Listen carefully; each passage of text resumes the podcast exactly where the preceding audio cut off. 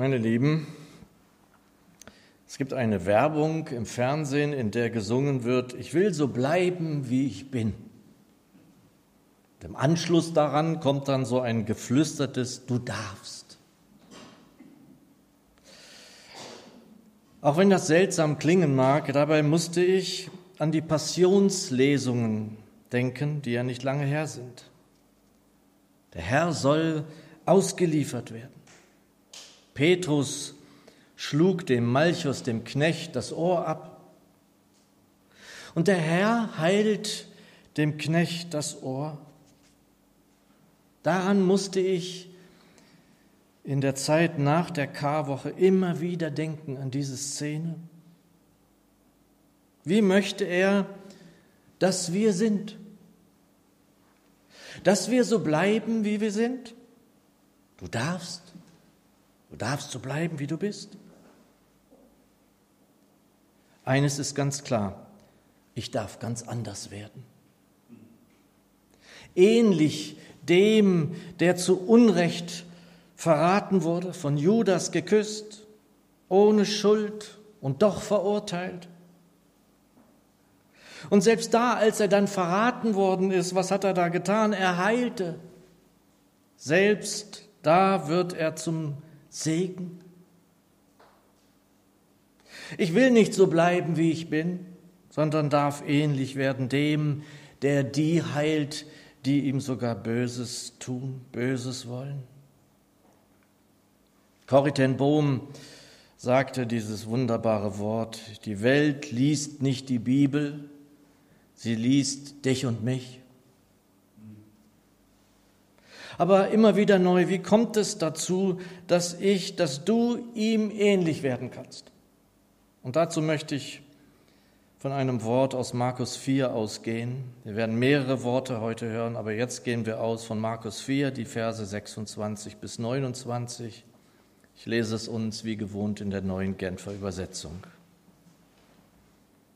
Da heißt es, mit dem Reich Gottes, erklärte er, verhält es sich wie mit einem Bauern, der seinen Acker besät hat. Er legt sich schlafen, steht wieder auf, ein Tag folgt dem anderen. Währenddessen geht die Saat auf und wächst. Wie, das weiß er selber nicht. Die Erde bringt von selbst die Frucht hervor, zuerst den Halm, dann die Ähre und zuletzt das volle Korn in der Ähre. Und sobald das Korn reif ist, lässt er es schneiden. Die Ernte ist gekommen. Ach Herr, ich danke dir dafür. Jesus Christus, du hast zugesagt, du bist durch deinen Geist hier mitten unter uns. Willkommen, Herr. Willkommen unter uns. Wir suchen dich, wir brauchen dich. Nun schließe uns dein Wort auf. Amen. Heißt das also sozusagen, ich darf schlafen und der Herr tut alles weitere? Ja und nein wachsen und gedeihen und damit verbundenes Versorgtsein macht tatsächlich er allein. Ich kann zwar gießen, ich kann es pflegen, was wir da so im Garten haben. Ich habe keinen Garten, aber die Anna zum Beispiel, ja, die kann das alles machen. Aber das, den Wachstum, den gibt er, das ist in der Hand des Schöpfers. So verhält es sich mit einem Bauern, der den Acker besät hat. Aber unser Predigtext beginnt ja in meiner Zürcher Bibel, Verse 26 und 27, und er sprach, mit dem Reiche Gottes ist es so. Wie wenn ein Mensch den Samen in die Erde wirft und schläft und aufsteht Nacht und Tag und der Same sprost und wird groß, er weiß selbst nicht wie. Und in Vers 28 folgt dann, von selbst bringt die Erde Frucht. Und so verhält es sich womit? Mit dem Reiche Gottes. Die gute Nachricht sowie die Elberfelder setzen hier ein mit der Königsherrschaft Gottes ein. Also die gute Nachricht zum Beispiel in Versen 26 und 27 mit der neuen Welt Gottes, in Klammern wörtlich mit der Königsherrschaft Gottes, ist es wie mit dem Bauern und seiner Saat. Hat er gesät, so geht er nach Hause, legt sich nachts schlafen, steht morgens wieder auf und das viele Tage lang. Inzwischen geht die Saat auf und wächst. Der Bauer weiß nicht wie. Wenn dies nun also die ganze Königsherrschaft, das Reich unseres Herrn und Heilandes angeht und der Herr das so sagt, dann bedeutet das, den Seinen gibt er es im Schlaf, das ist ja so ein geflügeltes Wort, das kennt ja fast jedes Kind. Den Seinen gibt er es im Schlaf. Aber das ist auch ein Wort aus der Bibel. Psalm 127, Vers 2 könnt ihr nachlesen. Also um was geht es jetzt, meine Lieben? Zuweilen könnte man tatsächlich so denken. Da gehen Christenmenschen in ihre Kirchen, in ihre Gemeinden. Aber was ist nun damit, dass sie ja selbst den Anspruch haben, dass sie diesem Jesus immer ähnlicher werden. Gibt er es den Seinen also im Schlaf? Will heißen, sie gehen in die Gottesdienste, sie zahlen ihre Beiträge oder die Steuern und alles andere macht er? Also nochmal, es geht jetzt darum, wie geht das, dass wir ihm ähnlicher werden dürfen. Und nicht nur ähnlicher, der Apostel Paulus geht ja an der bekannten Schriftstelle in Römer 8 noch viel weiter. Da heißt es in Römer 8, Vers 29, denn die er zum Voraus ersehen hat, die hat er auch vorherbestimmt, gleichgestaltet zu sein dem Bilde seines Sohnes. Gleichgestaltet. Nun dürfen wir ahnen, es wird dieses gleichgestaltet so sein, wenn wir ganz bei ihm sind. Wir sind ja hier bereits in ihm, sollten es sein und bleiben, wie er es sagt, wie er es einfordert. Wenn wir ihn dann jedoch sehen werden, so wird es einmal so sein, dass wir gar einen Leib haben werden, wie er ihn hatte, als er noch hier auf Erden war, als er auferstanden war. Aber ihm ähnlicher zu werden, im Wesen oder zu sein, das ist hier schon dran. Und schon deshalb gebe ich der Glaubensfrau Corrie Bohm recht, wenn sie sagt, dass die Menschen nicht die Bibel lesen, sondern sie lesen uns. Frucht des Geistes in allen Facetten sollte an und in uns sichtbar sein und werden. Geduld, Sanftmut, Keuschheit, all diese Dinge, all das, um was es hier geht, ist Werk des Geistes Gottes in uns. Alles muss der Geist Gottes wirken. Immer wieder neu. Der Herr sagte ja, dass wir ohne ihn nichts tun können. Dieses Wort hat uns fast zwei Jahre begleitet. Nun sitzt er ja aber zur Rechten des Vaters. Also kann es nur das Werk seines Geistes sein in uns, der es vollbringt. Und da gibt es eine Stelle, die die Neugenfer großartig überträgt im 2. Korinther 3, 17 und 18 und es zusammenfasst, um was es gerade geht. Dieser Herr aber ist der Geist, von dem wir gesprochen haben. Und wo der Geist des Herrn ist, da ist Freiheit. Ja, wir alle sehen mit unverhülltem Gesicht die Herrlichkeit des Herrn. Wir müssen uns nicht mehr verdecken. Wir sehen sie wie in einem Spiegel die Herrlichkeit. Und indem wir das Ebenbild des Herrn anschauen, wird unser ganzes Wesen umgestaltet, dass wir ihm immer ähnlicher werden und immer mehr Anteil an seiner Herrlichkeit bekommen. Diese Umgestaltung ist das Werk des Herrn. Sie ist das Werk seines Geistes. Und diese Umgestaltung ist nicht abgeschlossen, liebe Geschwister. Sie ist in einem Prozess begriffen in uns. Das hoffe ich doch zumindest. Warum? Weil wir nicht so bleiben sollen, wie wir sind. Ich will nicht so bleiben. Wir sollten ja nicht bei der nächsten passenden oder vielmehr unpassenden Gelegenheit, wie Petrus es tat, doch in falscher Weise sozusagen unser Schwert zücken. Versteht ihr, was ich meine? Ich soll nicht ungehalten, ich soll nicht zornig, ich soll nicht aggressiv sein Menschen gegenüber. Und das ist eben nicht abgeschlossen, auch im Alter nicht, auch im hohen Alter nicht. Und Nachfolger Jesu, die noch im fortgeschrittenen Alter verwandelt werden können, so ein großartiges Zeugnis sein, Geschwister. Und das ist beileibe nicht immer nur Altersmilde, was ja oft so abfällig genannt wird. Ich finde das furchtbar. Derzeit dürfen wir das bei meinem Schwiegervater erleben. Er wurde und wird mild, aber doch nicht allein wegen seines Alters, sondern weil er, und das weiß ich nun wirklich, mehr denn je auf seinen Herrn Jesus schaut. Mehr denn je. Er ist milde, Geschwister milde. Ich hoffe es so sehr.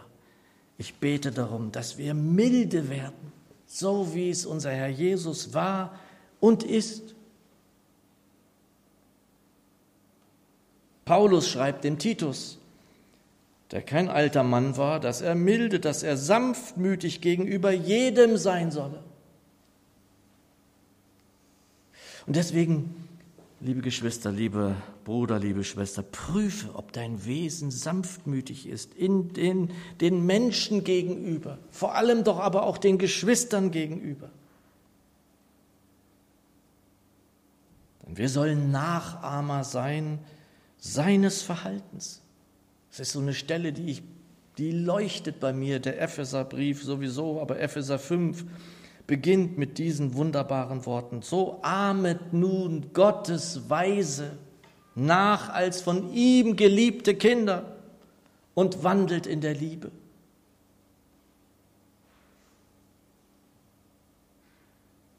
Also meine Lieben, wir sehen schon, es gibt der Herr den Seinen es im Schlaf. Zuvor jedoch ist es nötig, es dazu kommen lassen zu dürfen, dass diese Umgestaltung weiter voranschreiten darf.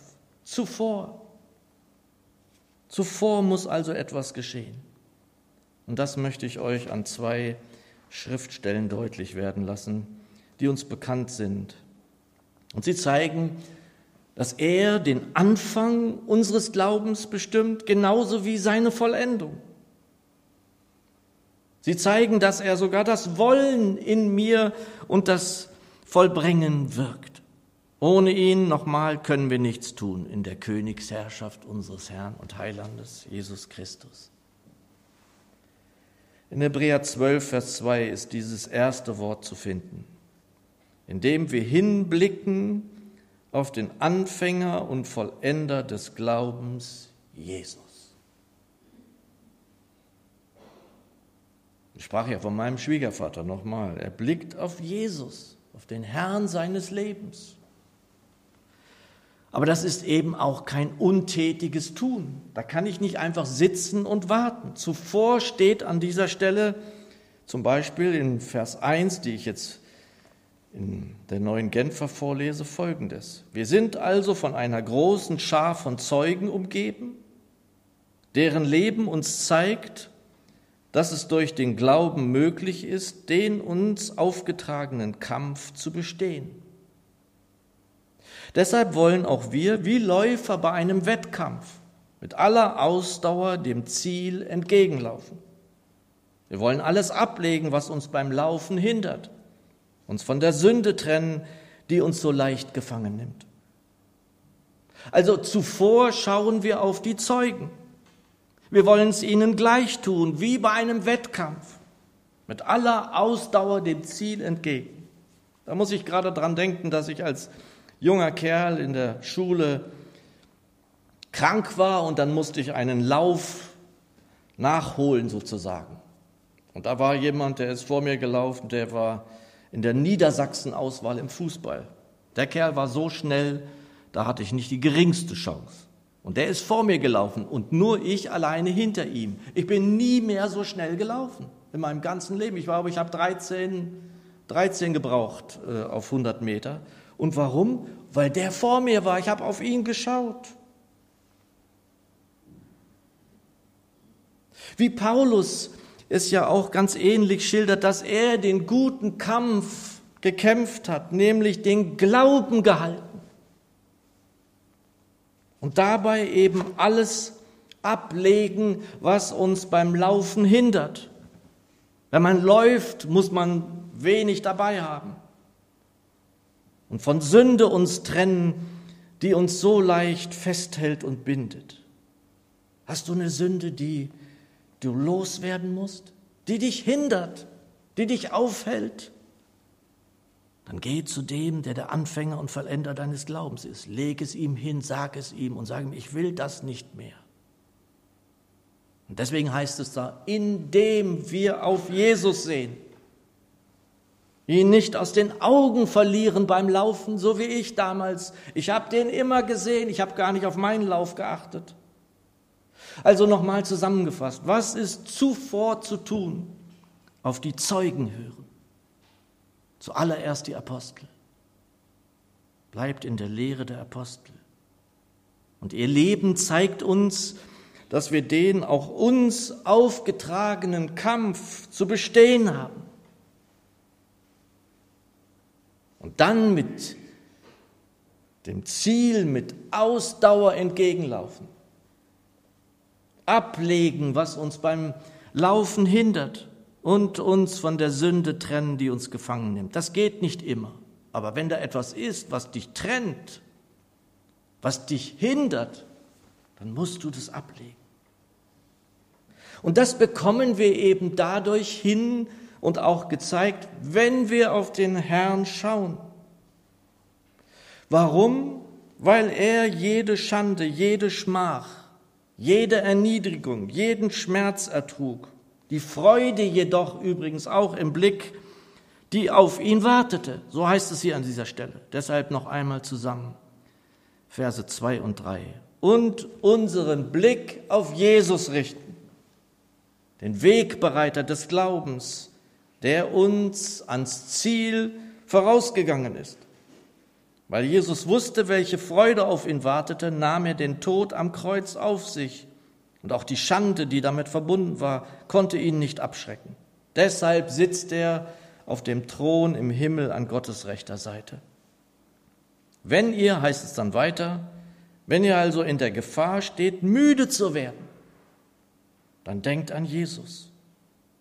Wie sehr wurde er von sündigen Menschen angefeindet und wie geduldig hat er alles ertragen.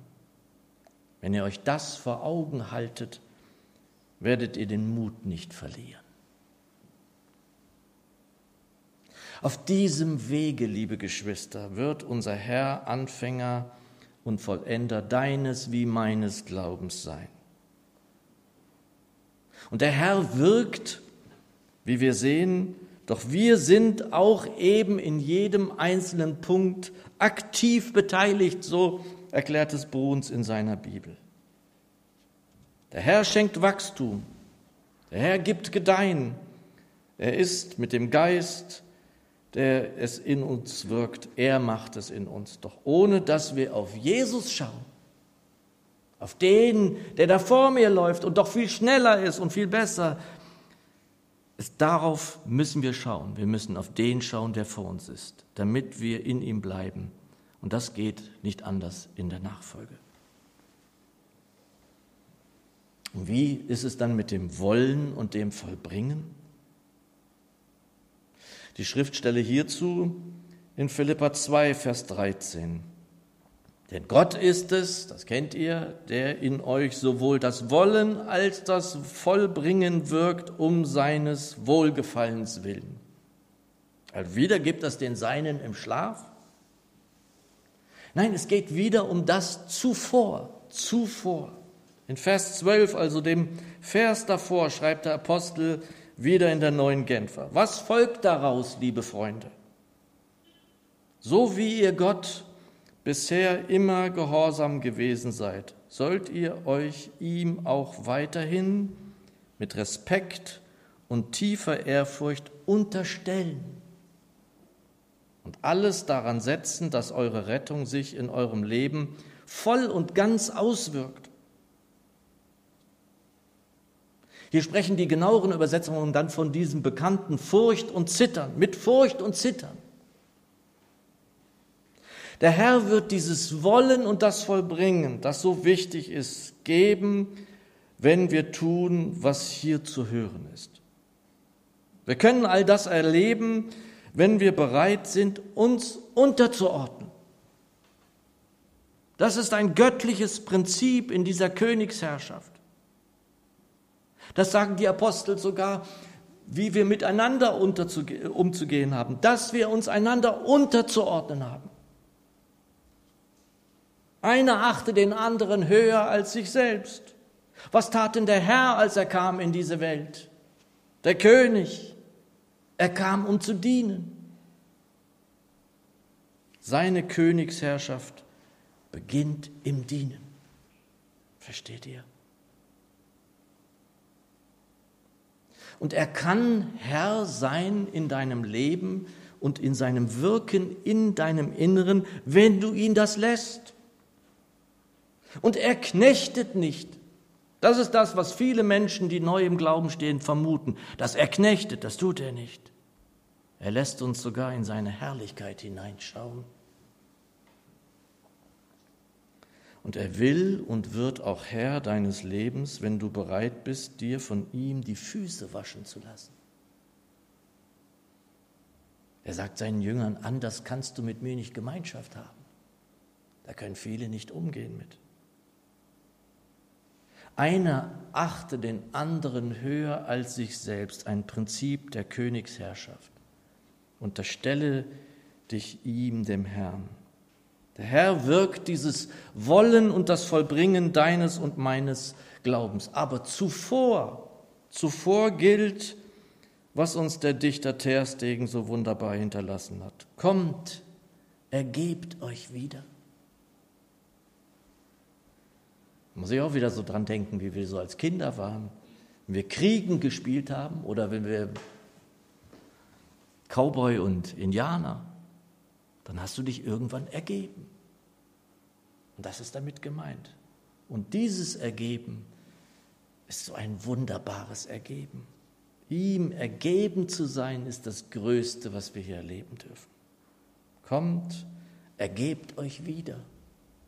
Und wieder auch deshalb so gut und hilfreich, da wir immer wieder uns auch, weil wir Menschen sind, uns aufschwingen und immer wieder neu lernen dürfen, er ist der Herr. Er ist der Herr.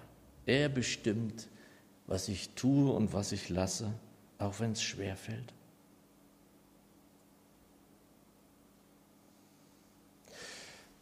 Dieser Herr möchte, dass alles zu sehen ist, was sein Wesen ausmacht. Das Wesen Jesu.